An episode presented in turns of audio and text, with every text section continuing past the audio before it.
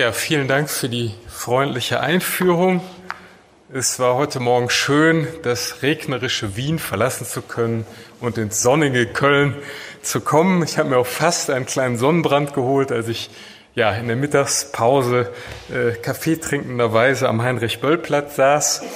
Äh, aber von den Anekdoten über zum Thema außerhalb der Kirche kein Heil, Fragezeichen steht dahinter, das Modell der gestuften Kirchenzugehörigkeit und seine dialogischen Potenziale. Ich will meinem Vortrag einen Satz von Peter Handke voranstellen, der in einem seiner jüngsten Bücher geschrieben hat, ohne direkt aufs Konzil Bezug zu nehmen, aber es passt vielleicht als Ouvertüre. Es wurde dort kein besonderer Glaube gegen irgendwelche bösen Feinde oder feindlichen Brüder verteidigt, keine Grenzziehungen wurden finster gefeiert, kein Bollwerk gegen die oder die, keine Außenposten eines allein selig machenden Christentums. An dieses Handgezitat anschließend möchte ich gleich die These formulieren, die ich dann im Vortrag versuchen werde zu bewähren.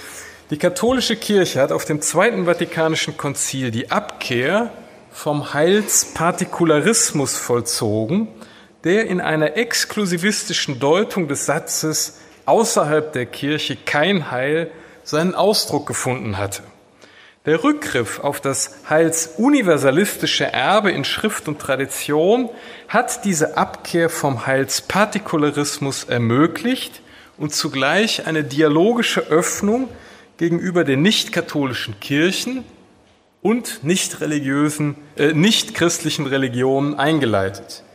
Etwas plastischer im Bild gesprochen, das Bollwerk hat die Zugbrücken heruntergelassen, die Tore geöffnet, die Gräben zugeschüttet, um den Dialog mit den anderen aufzunehmen und der missionarischen Dynamik der Kirche Raum zu geben. Diese These möchte ich Ihnen jetzt in drei Schritten erläutern. Zunächst soll es kurz um die traditionalistische Kritik an der ökumenischen und interreligiösen Öffnung gehen. Sodann möchte ich biblische und theologiehistorische Hintergründe des Axioms extra ecclesiam nulla salus, also außerhalb der Kirche kein Heil, beleuchten, die ja in der Einführung schon präludierend anklangen. Und abschließend werde ich den Perspektivwechsel herausstellen, den das Konzil mit der heilsuniversalistischen Option vollzogen hat und, wie der Untertitel sagt, das Modell der gestuften Kirchenzugehörigkeit Ihnen vorstellen, das sich in der Kirchenkonstitution Lumen Gentium Artikel 14 bis 16 findet. Also zunächst kurz zur traditionalistischen Kritik, also den Pius-Brüdern und ihren Einsprüchen gegenüber dieser Öffnung. Für die Pius-Bruderschaft fallen die ökumenische Öffnung der Kirche und ihre dialogische Haltung zu den anderen Religionen hinter das Dogma von der alleinselig machenden Kirche zurück. Erzbischof Lefebvre, der während seines Studiums das antidemokratische Gedankengut der Action Française kennengelernt und sich wiederholt für einen autoritären katholischen Staat ausgesprochen hat, war als Konzilsvater an den Debatten beteiligt und hat bereits während des Konzils die These vertreten, man habe ein trojanisches Pferd in die Konzilsaula eingeschmuggelt, durch das die Ideen der französischen Revolution, also Gleichheit, Freiheit, Brüderlichkeit, verbreitet worden seien. Durch die Anerkennung der Religionsfreiheit sei dem Liberalismus, den Pius IX. bereits verurteilt hatte, Tor und Tür geöffnet worden.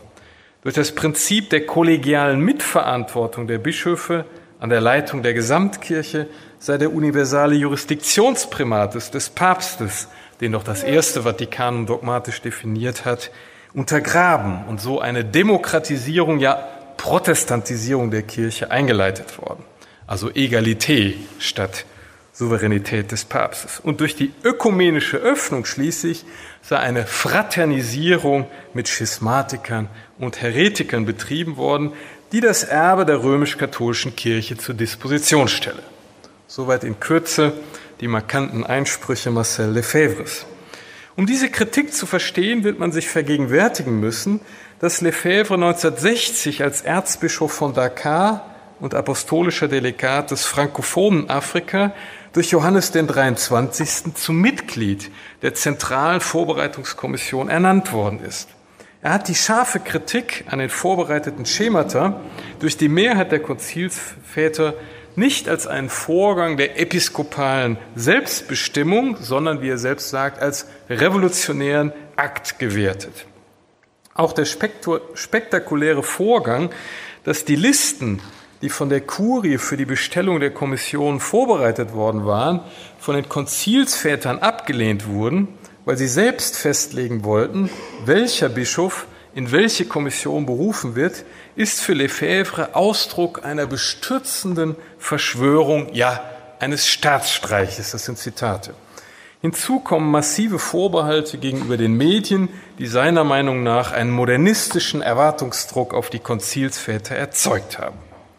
Kurz, die ökumenische Öffnung und die dialogische Haltung der Kirche gegenüber anderen Religionen werden von ihm als Traditionsbruch, ja als Relativismus verworfen. Dabei spielt nun das Axiom extra ecclesiam nulla salus, das bei den Kirchenvätern, wie wir schon gehört haben, erstmals begegnet, von mittelalterlichen Päpsten wie Innozenz III. und Bonifaz VIII. aufgegriffen und durch das Unionskonzil von Florenz 1442 lehramtlich definiert wird, eine zentrale Rolle. Lefebvre kritisiert den Ökumenismus mit den Worten, man lehnt es ab zu sagen, dass die katholische Kirche die einzige Kirche ist, dass sie und nur sie die Wahrheit besitzt, dass nur sie imstande ist, den Menschen durch Jesus Christus das Heil zu bringen.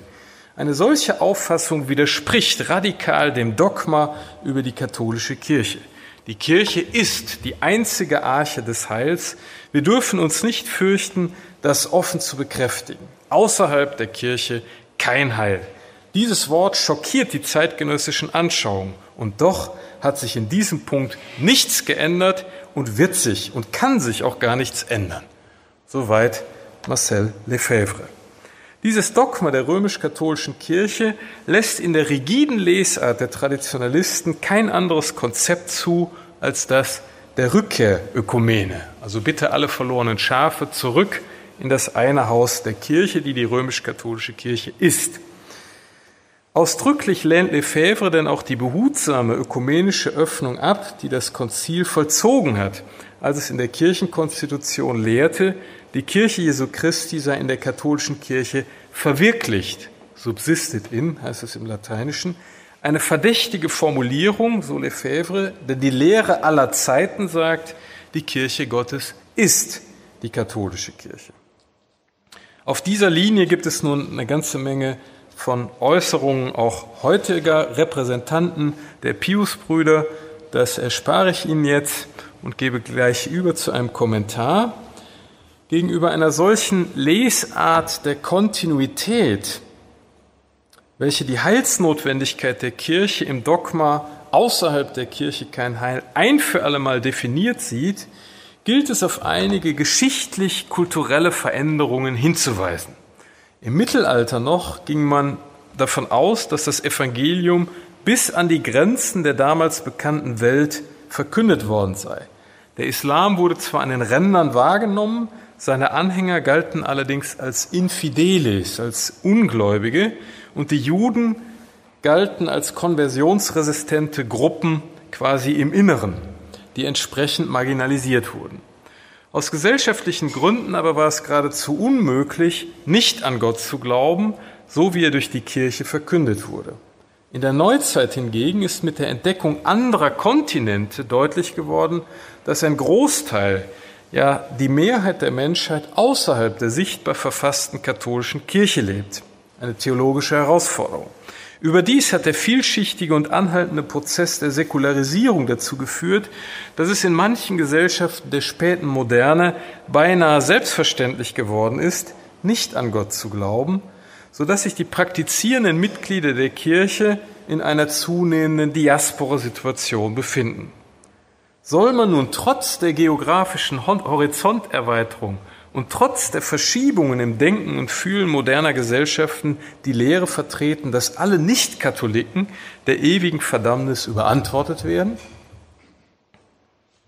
Die traditionalistische Kritik lässt den Wandel der geschichtlichen Rahmenbedingungen unbeachtet, wenn sie das Axiom extra ecclesiam nulla salus als ungeschichtliche Wahrheit hypostasiert und gegenläufige Aussagen aus Schrift und Tradition übergeht. Damit komme ich schon zum zweiten Punkt, nämlich den biblischen und theologiehistorischen Aspekten unseres Axioms außerhalb der Kirche kein Heil. Ja, die, der Rekurs auf die immer gleiche und immer identische Wahrheit, die bei den Pius-Brüdern durchgängig zu finden ist, zeigt ein ungeschichtliches, kontextisoliertes Pochen auf diesem Axiom, das aber selbst geschichtliche Kontexte, wie ich Ihnen jetzt zeigen möchte, zur Voraussetzung hat, äh, weshalb zur Dogmatik immer auch die dogmenhistorische und kontextuelle Aufarbeitung hinzuzählt. Gerade eine Dogmenhermeneutik, also der Versuch, altkirchliche Dogmen äh, hermeneutisch zu erschließen, also verstehend nahezubringen und das unter den Bedingungen der Moderne, wird zunächst die Genese, also die Entstehung des Satzes außerhalb der Kirche kein Heil äh, zu eruieren versuchen, ihn dann historisch analysieren, um den Aussagesinn in seinem Zusammenhang deutlich zu machen. Der Vorgang der Historisierung des Satzes geschieht allerdings nicht im Interesse der Neutralisierung seines Inhalts, so nach dem Motto, er hat nur damals gegolten, heute können wir ihn quasi einfach äh, beiseite schieben. Äh, vielmehr soll der Blick auf Genese und Kontext den Sinn und die Reichweite des Satzes genauer erschließen helfen. Kommen wir zunächst zu den biblischen Zeugnissen. Das kann jetzt natürlich nur sehr gerafft hier äh, geschehen. Äh, da ist zunächst zu sagen, der Satz außerhalb der Kirche kein Heil findet sich im Neuen Testament dem Wortlaut nach nicht. Dennoch hat er einen gewissen Anhalt an bestimmten Aussagen. Ja, da ist zunächst das Bild von der Kirche als der neuen Arche, welche die Menschen aus der Flut herausrettet. Wer nicht in die Arche kommt, der geht verloren. Aber auch weitere Texte scheinen die Ausschließlichkeit zu stützen. Wer glaubt und sich taufen lässt, wird gerettet. Wer nicht glaubt, wird verdammt, heißt es im Schluss des Markus-Evangeliums. Und in der Apostelgeschichte werden Glaube und Taufe an den Namen Jesu Christi rückgebunden. Dort heißt es, in keinem anderen ist Heil und es ist unter dem Himmel den Menschen kein anderer Name gegeben, in dem Heil zu finden ist. Ein selektiver Schriftgebrauch übersieht allerdings, dass es im Neuen Testament auch andere Aussagen gibt, die den universalen Heilswillen Gottes betonen. Ich nenne nur eine Stelle, die immer wieder zitiert wird und kaum zufällig im Textkorpus des Konzils immer wieder auftaucht. 1 Timotheus 2.4. Gott will, dass alle Menschen gerettet werden und zur Erkenntnis der Wahrheit gelangen. Auch die Adam-Christus-Typologie im Römerbrief Kapitel 5 wären zu nennen und einige andere Stellen, das lassen wir. Halten wir nur fest, es gibt schon in den biblischen Schriften eine gewisse Spannung zwischen heilsexklusivistischen und universalistischen Aussagen und die Kunst besteht darin, jetzt nicht einen Textstrang zu Lasten des anderen zu betonen, sondern beide Textreihen in ihrem Spannungsverhältnis äh, auszubalancieren. In der alten Kirche nun, wenn wir jetzt einen Schritt weitergehen, in der alten Kirche begegnen ebenfalls unterschiedliche Traditionsstränge, oft sogar bei einem Autor. Zum einen findet sich eine heilspädagogische Theologie, die Spuren des Logos, sogenannte Logos Permatikoi, sowohl in der Geschichte Israels als auch im hellenistischen Denken aufspürt. Der schon genannte Justin der Märtyrer identifiziert Samenkörner des Logos bei Patriarchen und Propheten, aber nicht nur in der Überlieferung Jerusalems, auch im Denken Athens findet er Anknüpfungsmomente, wenn er die griechische Dichtung und vor allem natürlich die Philosophie als Präparatio Evangelica, also als Hinführung auf das Evangelium deutet und dahinter quasi die Heilspädagogik Gottes selbst am Werk sieht. Zugleich beschäftigt die Kirchenväter die Frage, warum das Wort Gottes sich so spät in der Geschichte gezeigt hat. Ja, was war mit den Menschen davor? Um das Heil der Menschen vor Christi Geburt denken zu können, entwerfen sie die Vorstellung einer Ecclesia ab Abel, also einer Kirche vom ersten der Gerechten von Abel an. Dieses Modell einer Kirche der Gerechten vor der Ankunft Christi wird später dann auch auf die Menschen nach Christus ausgedehnt, die ohne Schuld vom Evangelium noch nicht gehört haben. Ihnen wird eine verborgene Christus- und Kirchenzugehörigkeit zugesprochen. Allerdings, und das ist jetzt die Gegenseite, findet sich bei den Kirchenvätern auch die strikte Lehre von der Heilsnotwendigkeit der Kirche. Der Satz extra ecclesiam nulla salus begegnet nicht der Formulierung, aber der Sache nach in unterschiedlichen Varianten sowohl in der Theologie des Ostens als auch in der Theologie des Westens. Origenes, um einen Textzeugen des Ostens zunächst anzuführen, trägt in seinen Homilien zum Josua-Buch, wo es um die Themen der Landnahme und Zerstörung Jerichos geht, eine Mahnung an seine Gemeinde, aber auch an die Adresse der Juden vor. Der alexandrinische Theologe fragt in einer geistlichen Schriftauslegung, die das Alte Testament von Jesus Christus her liest, wo das rettende Haus der Dirne Rahab heute zu finden ist. Ja, die Dirne Rahab hatte die Kundschafter Josuas quasi beherbergt und das Heilszeichen war dann quasi, dass sie aus ihrem Fenster eine, ein rotes Seil herauslässt. Dadurch wurde sie verschont und dieses Haus wird von Origenes auf die Kirche äh, bezogen. Die Kirche ist das Haus, wo quasi Juden und Heiden zusammenkommen, um die Kirche zu bilden. Und wer gerettet werden will, der muss in dieses Haus kommen. Originalton Origenes, wenn also jemand gerettet werden will, so komme er in dieses Haus, das der ehemaligen Dirne gehört. Auch wenn jemand aus dem Volk Israels gerettet werden will, komme er in dieses Haus, damit er das Heil erlangen kann. Er komme in dieses Haus, an dem Christi Blut als Zeichen der Erlösung angebracht ist. Ja, das rote Seil der Verschonung wird quasi auf das Blut Christi typologisch hingelesen. Niemand rede sich daher etwas ein, niemand täusche sich selbst. Außerhalb dieses Hauses, das heißt außerhalb der Kirche, wird niemand gerettet. Wenn aber jemand herausgeht, so ist er selbst schuld an seinem Tod. Zitat Ende. Ein solcher Text von Origenes ist halt sehr interessant, wenn Sie äh, mit dem Namen Origenes etwas verbinden. Es steht eigentlich für die Apokatastasis, also jene Lehre der Allversöhnung, ähm, für die er quasi später auch verurteilt wurde. Es ist eine Frage zwischen den Gelehrten, ob äh, Origenes wirklich diese Position vertreten hat. Äh, jedenfalls finden sich in seinen Schriften eben auch solche äh, Aussagen, die quasi zunächst dem Axiom außerhalb der Kirche kein Heil recht geben. Der Satz außerhalb der Kirche kein Heil ist allerdings hier kein abstrakter Lehrsatz. Er entstammt einer Homilie, einer Predigt, die Origenes etwa um 240 seiner christlichen Gemeinde in Alexandrien gehalten hat. Sie müssen wissen, damals war in Alexandrien die Zahl der Christen kleiner als die große Synagoge nebenan. Ja, ähm, er legt das Buch Josua, das von der gewaltsamen Landnahme handelt, in einer geistlichen Lesart auf Christus hin aus und transponiert die Aussagen über Israel auf die Kirche. Ein Nebenmotiv dieser typologischen Auslegung ist die Dirne Rahab, welche die Kundschaft der Josuas in ihr Haus aufnimmt und vor Verfolgung schützt. Sie selbst steht für die Heiden, die Zugang zur Kirche finden, Ihr Haus aber symbolisiert die Ekklesia, also die Kirche aus Juden und Christen, sodass die Homilie des Origenes auch eine versteckte Mahnung an die alexandrinischen Juden enthält, doch endlich bitteschön das Evangelium anzunehmen und in das wahre Haus der Kirche einzutreten.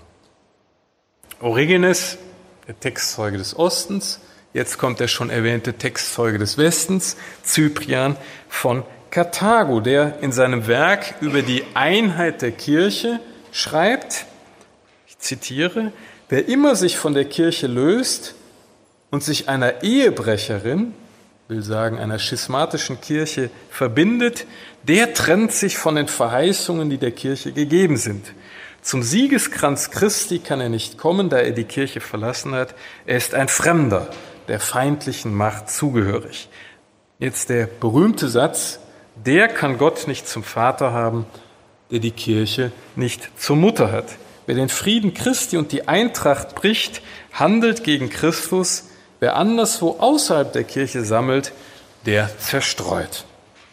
Auch dieser Passus hat einen klaren theologiegeschichtlichen Zusammenhang.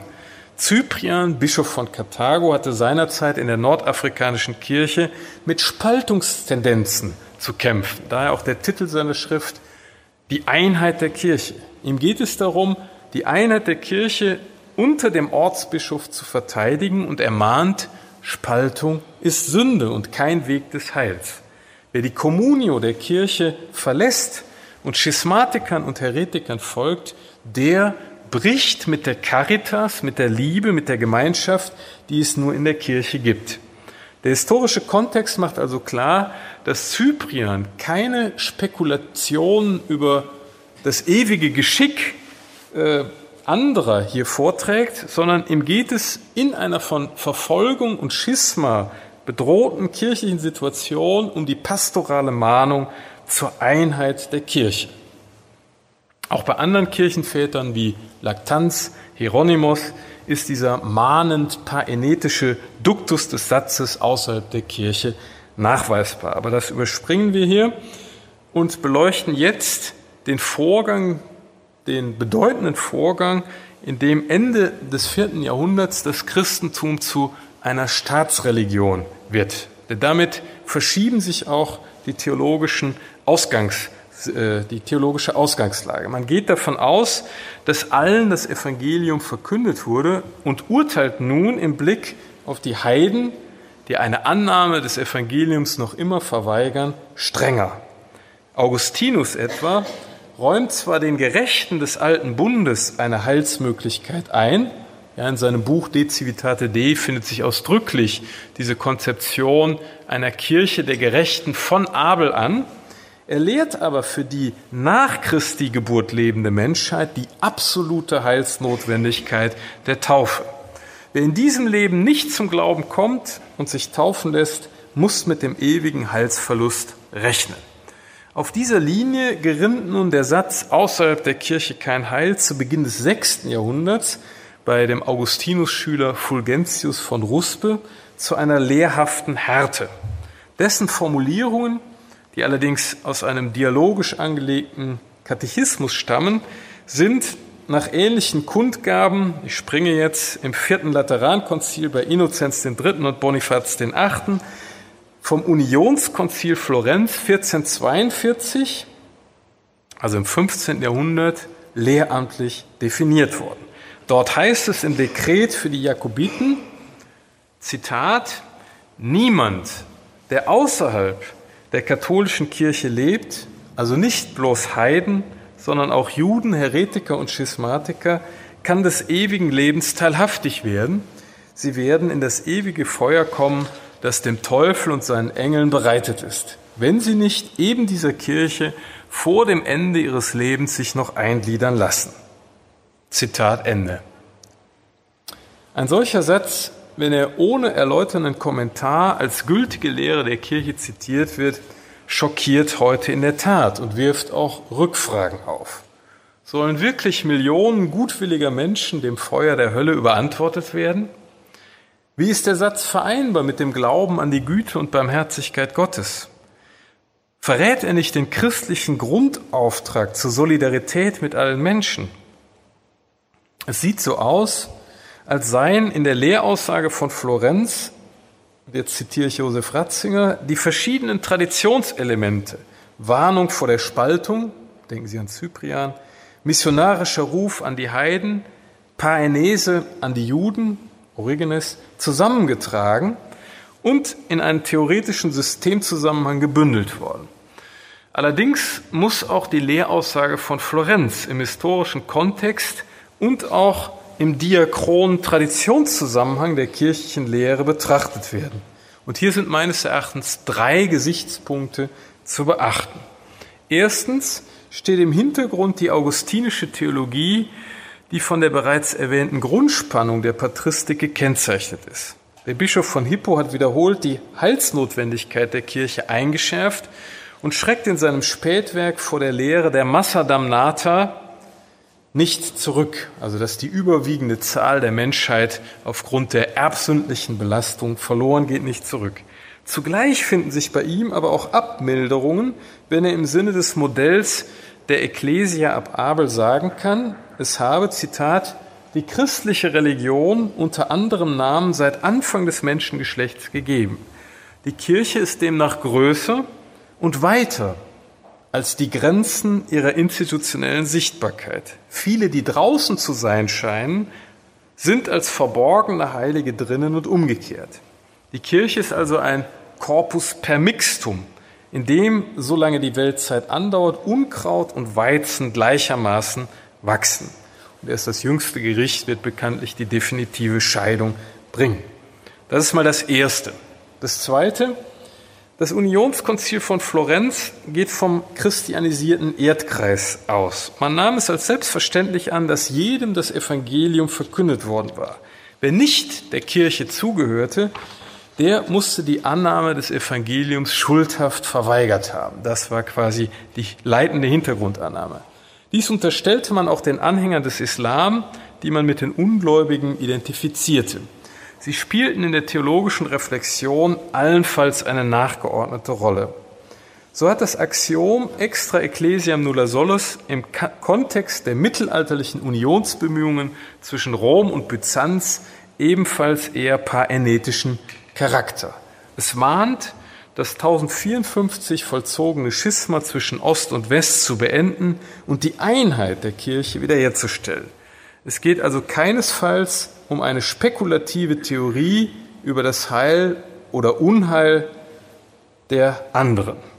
Und drittens, und das berührt jetzt quasi den diachronen Traditionszusammenhang, also man muss diese, diese Lehraussage auch quasi in der Geschichte aller Lehraussagen sehen.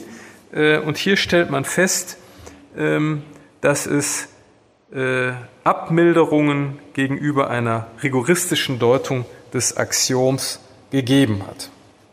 Und die hängen jetzt mit der weiteren Entwicklung zusammen. Gerade Ende des 15., Anfang des 16. Jahrhunderts kommt es zunächst zu einer Entgrenzung des geografischen Weltbildes. Man merkt, es hat auf anderen Kontinenten seit Jahrhunderten auch nach Christi Geburt Menschen gegeben, die ohne Schuld vom Evangelium noch nichts gehört haben. Soll man die jetzt alle verloren geben? Sie kennen vielleicht Calvin und seine These von der doppelten Prädestination. Calvin ist in der Tat der Meinung, dass die indigene Bevölkerung des gerade entdeckten Amerikas, das sind Gefäße des Zornes Gottes. Gott sei Dank hat es andere Stimmen gegeben, die anders auf diese Herausforderung reagiert haben und die hier den universalen Heilswillen Gottes mit der historischen Tatsache zu vereinbaren gesucht haben, dass es in der neuen Welt offensichtlich jahrhundertelang Menschen auch nach Christi Geburt ohne Kenntnis des Evangeliums gegeben hat. Das jetzt, ich überspringe jetzt einiges, also da gibt's äh, in der Schule von Salamanca und so einiges, aber was ich Ihnen jetzt vor allem in Erinnerung rufen möchte, ist, dass es im Zusammenhang des Jansenismusstreit eine päpstliche Verurteilung gegeben hat, die eben eine rigoristische Deutung des Heilsexklusivismus zurückgewiesen hat. Und zwar hat Papst Clemens XI. den Satz außerhalb der Kirche keine Gnade verworfen, sodass jetzt eigentlich die Aufgabe darin besteht, den Satz außerhalb der Kirche kein Heil und die Verurteilung des Satzes außerhalb der Kirche keine Gnade zusammenzudenken. Denn immerhin zeigt die Verurteilung des Satzes außerhalb der Kirche keine Gnade an, dass das kirchliche Lehramt die Frage nach Heilsmöglichkeiten für Anders- und Nichtgläubige ausdrücklich offen lässt. Der übersteigerte Heilspartikularismus, also die These, dass sicher viele verloren gehen und nur wenige gerettet werden, dieser übersteigerte Heilspartikularismus wird zurückgewiesen, wenn Clemens XI. den Satz außerhalb der Kirche keine Gnade verurteilt. Um nun diese Aufgabe zu lösen, also über eine Heilsmöglichkeit der Anders- oder Nichtgläubigen nachzudenken, hat man zunächst auf die Lehre vom Votum Ecclesiae zurückgegriffen. Demnach gibt es also Menschen, die im Zustand der Gnade leben, aber nicht wirklich der Kirche als Glieder zugehören. Ihnen wird eine gewisse verborgene Kirchenzugehörigkeit zugeschrieben. Es wird nämlich gesagt, sie hätten das Verlangen, das Votum der Kirche zuzugehören, also getauft zu werden und zur Heilsgemeinde der Kirche zu gehören. Noch Pius XII., jetzt kommen wir quasi an die Schwelle zum Vatikanum II langsam, noch Pius XII. geht in seiner Enzyklika Mystici Corporis 1943 auf das Problem der Heilsmöglichkeit von Nichtkatholiken ein und er lädt diejenigen, die nicht zum sichtbaren Gefüge der katholischen Kirche gehören, ein, Zitat, sie mögen bestrebt sein, sich aus jener Lage zu befreien, in der sie ihres Heils nicht sicher sein können denn wie auch durch ein unbewusstes Sehnen und Verlangen auf den, äh, denn wie auch durch ein unbewusstes Sehnen und Verlangen auf den mystischen Leib des Erlösers ausgerichtet sind, entbehren sie dennoch so viele und großer himmlischer Gaben und Hilfen, deren man sich lediglich in der katholischen Kirche erfreuen kann. Sie mögen also in die katholische Kirche eintreten. An dieser Aussage ist zunächst bemerkenswert, dass Pius XII. nicht sagt, Nicht-Katholiken könnten nicht gerettet werden. Auch lehrt er nicht das Gegenteil, sondern er spricht behutsam von einer gewissen Heilsunsicherheit ihres Zustandes. Er sagt darüber hinaus, dass sie nicht wirklich, im Lateinischen steht Reapse, Glieder der katholischen Kirche sind, diese ist nach Mystici Corporis mit dem mystischen Leib des Herrn identisch. Aber sie könnten durch Verlangen doch auf diese Kirche hingeordnet sein. Um das Axiom extra ecclesiam nulla salus mit der Heilsmöglichkeit von Nichtkatholiken zu versöhnen, greift Pius XII. schließlich auf die Votumlehre zurück und bringt die Unterscheidung bei, dass dieses Verlangen nach Kirchenzugehörigkeit nicht bewusst oder explizit sein muss, sondern auch unbewusst implizit sein kann. Ja, jetzt sind wir schon fast bei Ranas These vom anonymen Christen. Also Pius XII. geht davon aus, dass es Menschen gibt, die quasi ein unbewusstes Verlangen haben, der Kirche zuzugehören. Damit wird eine Limitierung der Heilsmöglichkeit auf den Kreis derer abgewendet, die, wie die Katechumenen etwa, ein ausdrückliches Verlangen nach Kirchenzugehörigkeit haben. Diese behutsame und durchaus realitätsgerechte Öffnung in der Frage nach der Heilsmöglichkeit von Nichtkatholiken außerhalb der Kirche ist als Fortschritt gewürdigt worden, aber auch von zwei Seiten in die Kritik geraten. Den einen ging Mystici Corporis zu weit. Sie, sie sahen, wie der Jesuit Leonard Fini, das buchstäblich verstandene Dogma extra ecclesiam nulla salus durch die Lehre vom unbewussten Verlangen abgeschwächt. Anderen hingegen ging die Enzyklika nicht weit genug, weil sie, ökumenisch wenig sensibel, Nicht-Katholiken und Nicht-Christen auf dieselbe Stufe stellte. Der Versuch von Pius XII., das empirische Faktum, dass die meisten Menschen außerhalb der römisch-katholischen Kirche leben, mit der theologischen Lehre von der Heilsnotwendigkeit der Kirche zu versöhnen, ist vor dem Zweiten Vatikanischen Konzil durch Theologen wie Henri de Lubac, Hans-Urs von Balthasar und Yves Congar theologisch intensiv diskutiert worden.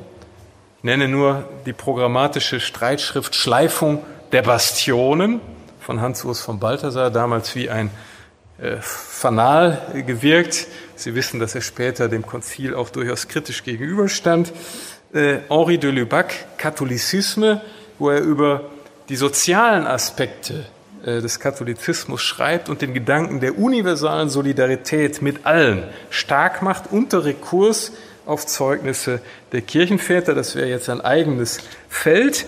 Aber alle genannten Theologen waren sich einig, dass die von Pius XII. erweiterte Lehre vom Votum mindestens drei Mängel aufweist. Erstens unterstellt sie Nicht-Katholiken, Nicht-Christen und Nichtgläubigen ein unthematisches Verlangen zur Kirche zu gehören, ohne dass deren Selbstverständnis respektiert und hinreichend beachtet würde.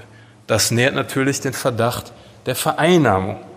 Zweitens wird in der Votumlehre zwischen Getauften und Nicht-Getauften, Nicht-Katholiken nicht unterschieden. Das ist das ökumenische Defizit, was ich schon angesprochen habe. Drittens kommen die nicht-katholischen Kirchen, kirchlichen Gemeinschaften oder die nicht-christlichen Religionen als Faktor der Heilsführung Gottes nicht in den Blick. Die Votumlehre bleibt ganz auf der Ebene des Individuums und vermag die ekklesiale Würde der nicht-katholischen Kirchen kirchlichen Gemeinschaften nicht anzuerkennen. Diese drei Mängel nun hat das Modell der gestuften Kirchenzugehörigkeit des Konzils überwunden und damit bin ich beim dritten und letzten Abschnitt meines Vortrags, der sich eben diesem Modell der gestuften Kirchenzugehörigkeit und seinen dialogischen Potenzialen äh, zuwenden wird.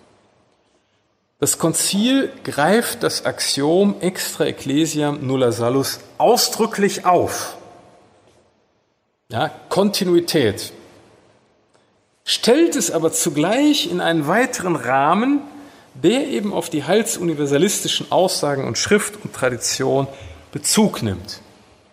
Reform, Erneuerung. Es beruft sich nicht mehr auf ein letztlich fiktives Verlangen bei Nichtchristen der Kirche zugehören zu wollen, sondern argumentiert mit dem objektiven Heilswillen Gottes, der niemanden ausschließen will. An entscheidenden Stellen wird der schon erwähnte Satz 1 Timotheus 2.4, Gott will, dass alle Menschen gerettet werden und zur Erkenntnis der Wahrheit gelangen. Die Wahrheit ist Jesus Christus. Äh, also dieser Satz wird immer wieder zitiert. Damit wird eine grundlegende Abkehr vom Heilspartikularismus vollzogen, die im Modell der gestuften Kirchenzugehörigkeit dann weiter ausbuchstabiert wird.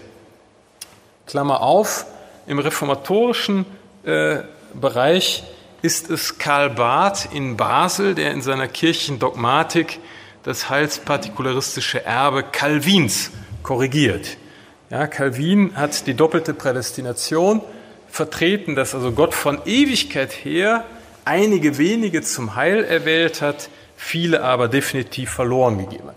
Karl Barth, der in der Tradition Calvins steht als reformierter Theologe, sagt, nein, die Erwählungslehre muss universalisiert werden.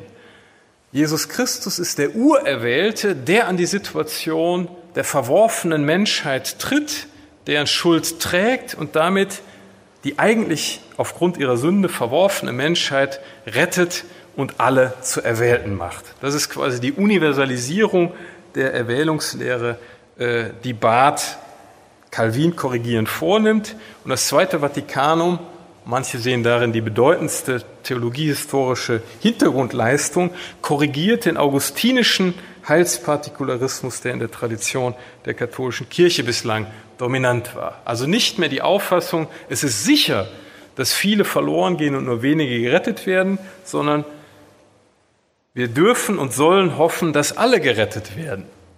Zumindest machen wir keine definitiven Aussagen darüber, dass einige nicht gerettet werden. Im Hintergrund der Kirchenkonstitution stehen bedeutsame Modifikationen des Kirchenbegriffs. Die kann ich hier nur kurz antippen. Die Kirche wird, wie Sie wissen, am Anfang als universales Heilsakrament beschrieben. Sie ist Zeichen und Werkzeug der Vereinigung mit Gott und der Einheit der ganzen Menschheit, wie es in Lumen Gentium 1 heißt.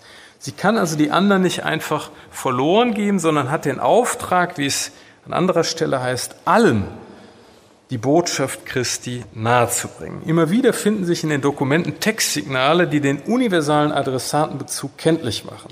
Die Rede von der Kirche als Sakramentum geht überdies davon aus, dass das Mysterium Gottes nicht an den Grenzen der Kirche Halt macht. Das Mysterium der Kirche gründet im Heilsratschluss des dreifaltigen Gottes selbst, wie in erzählender Sprache mit biblischen Verweisstellen in Lumen Gentium 2 bis 4 deutlich gemacht wird. Kirche ist eine vielschichtige Wirklichkeit, die terminologisch nicht einlinig eingefangen werden kann, sondern in der Vielfalt biblischer Metaphern ausgesagt wird. Die bisherige Monopolstellung des Leib Christi Begriffs mit seinen hierarchischen Konnotationen, Haupt, Leib mit vielen Gliedern, äh, wird aufgebrochen und es gibt mehrere ekklesiologische Leitbegriffe, Volk Gottes, Leib Christi, Communio, äh, Sakrament der Kirche und so weiter. Für unseren Zusammenhang wichtig ist jetzt die schon äh, kurz angetippte äh, Ersetzung des Wörtchens est durch die Formel subsistet in. Noch in dem Schema De Ecclesia von 1963 stand, die Kirche Jesu Christi, die wir im Glauben bekennen, ist die römisch-katholische Kirche. Lückenlose, exklusive Identität. Mit dieser These war klar, dass außerhalb der römisch-katholischen Kirche allenfalls Einzelne zu finden sind, die ein Votum haben, ihr zuzugehören. Man konnte aber die ekklesiale Würde der nicht-katholischen Kirchen äh, nicht denken. Das Konzil streicht das Est und setzt ein Subsistit in hin. Das heißt, die eine Kirche Jesu Christi, die wir im Credo bekennen, ist verwirklicht in der römisch-katholischen Kirche. Sie ist aufgrund der Kirchenspaltung nicht in Fragmente zersplittert, sie ist nach wie vor identifizierbar, greifbar da, aber, und das ist jetzt die bedeutsame ökumenische Öffnung, es gibt außerhalb ihres Gefüges sichtbare Elemente der Heiligung und Wahrheit. Damit wird erstmals äh, lehramtlich die ekklesiale Würde der nicht-katholischen Kirchen und kirchlichen Gemeinschaften anerkannt. Und in dem Zusammenhang ist nun auch das Modell der gestuften Kirchenzugehörigkeit äh, zu sehen.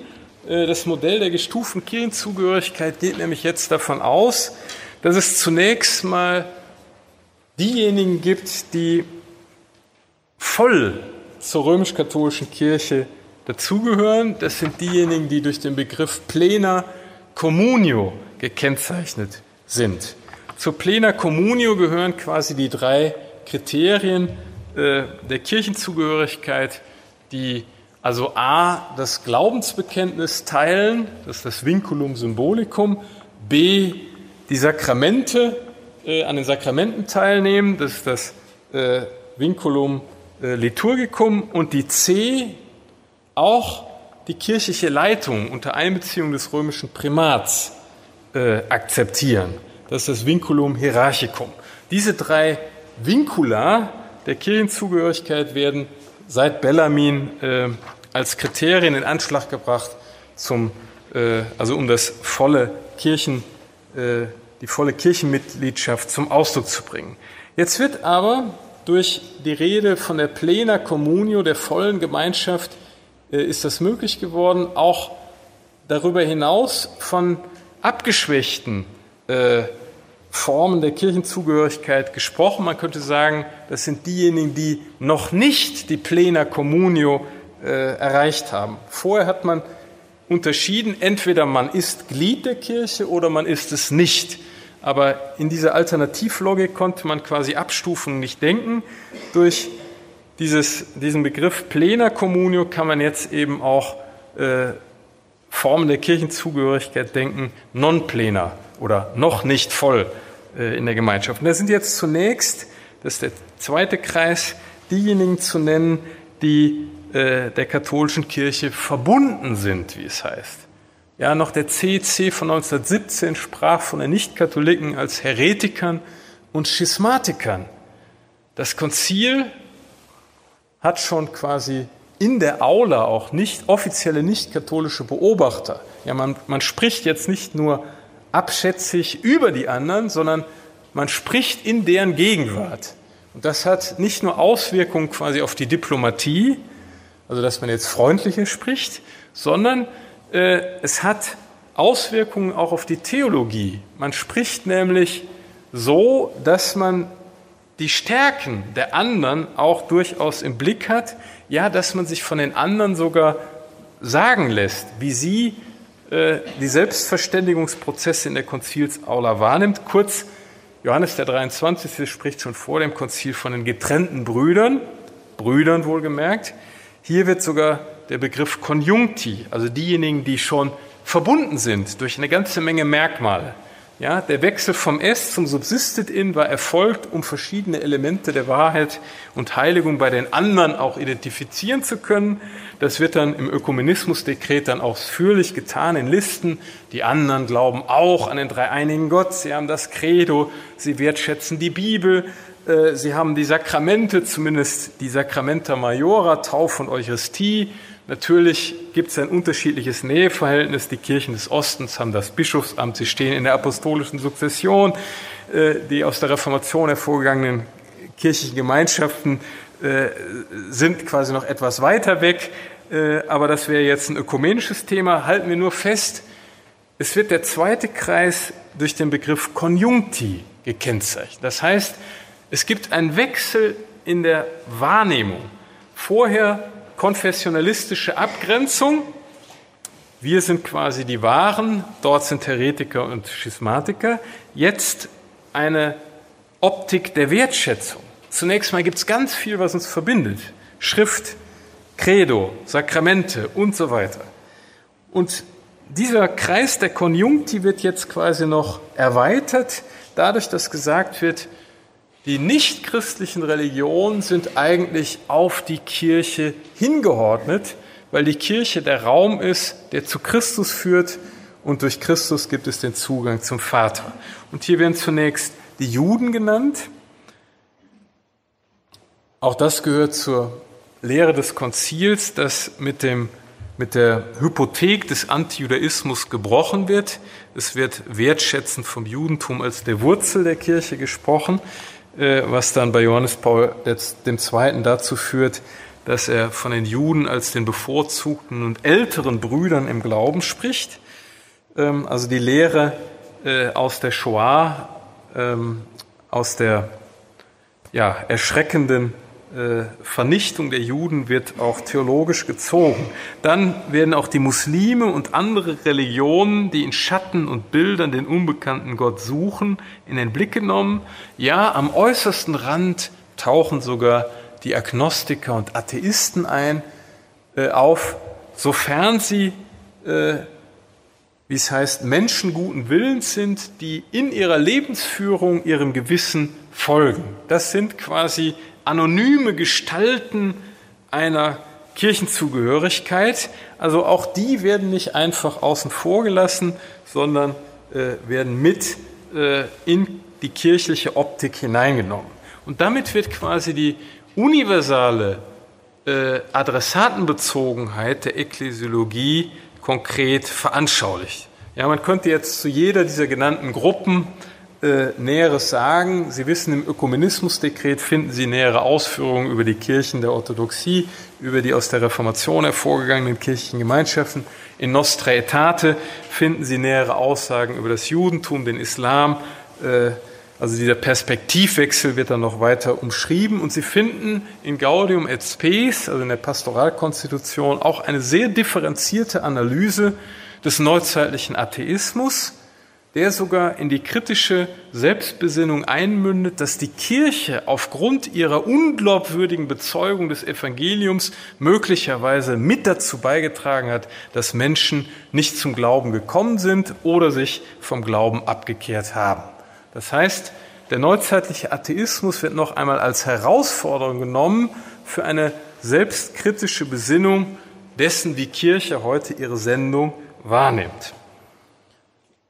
Und was ich eigentlich, weil das Stichwort Assisi gefallen war, noch sagen wollte, es ist wenig bemerkt worden, Benedikt XVI. ist äh, bei dem Weltgebetstreffen in Assisi 2011 über seinen polnischen Vorgänger hinausgegangen, dadurch, dass er sogar bekennende Agnostiker eingeladen hat. Und zwar genau mit dieser Intention, dass sie durch Statements den anwesenden Religionsvertretern A sagen, was sie eigentlich von der Religion erwarten, damit die Welt angesichts diverser Krisenszenarien eine menschliche Welt ist und B, dass, wie das Konzil eben mit dieser selbstkritischen Besinnung anmerkt, die Agnostiker die suchen, aber noch nicht gefunden haben, der Kirche sagen, wo ihre blinden Flecken sind, wo vielleicht unglaubwürdige Bezeugungspraktiken bis heute da sind, die quasi ein zum Glauben kommen können, möglicherweise behindern. Das ist quasi äh, die Idee von Benedikt XVI. in Assisi gewesen, äh, eine Idee, die sich letztlich auf dieses Modell der gestuften Kirchenzugehörigkeit äh, der Kirchenkonstitution stützt. Und ein letztes, weil wir mit dem Einspruch der Pius-Brüder begonnen haben, noch ein Wort dazu.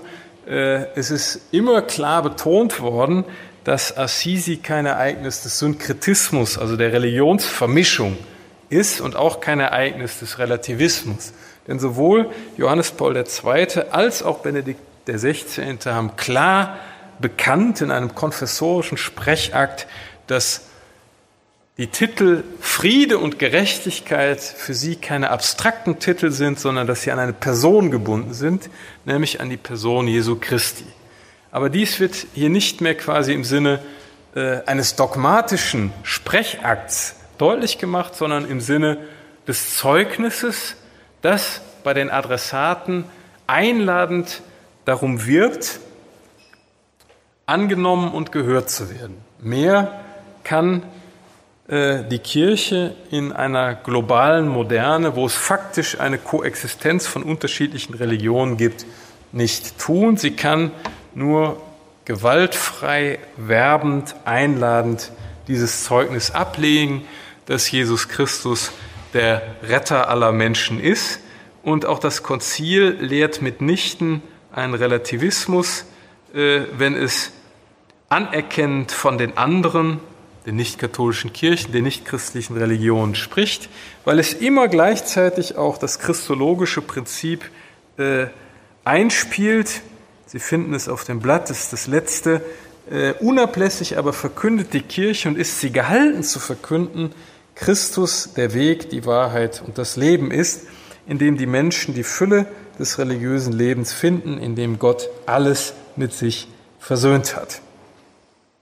Ja, Soweit vielleicht mal diese äh, Ausführung zum Axiom außerhalb der Kirche kein Heil, Einspruch der Piusbruderschaft, die Genese und Entfaltung dieses Axioms, zumindest durch ein paar Stationen. Zum Schluss die Öffnung, die ökumenische und interreligiöse Öffnung des Konzils, die dann praktisch quasi im Weltgebetstreffen von Assisi auch eine plastische Ausformung gefunden hat.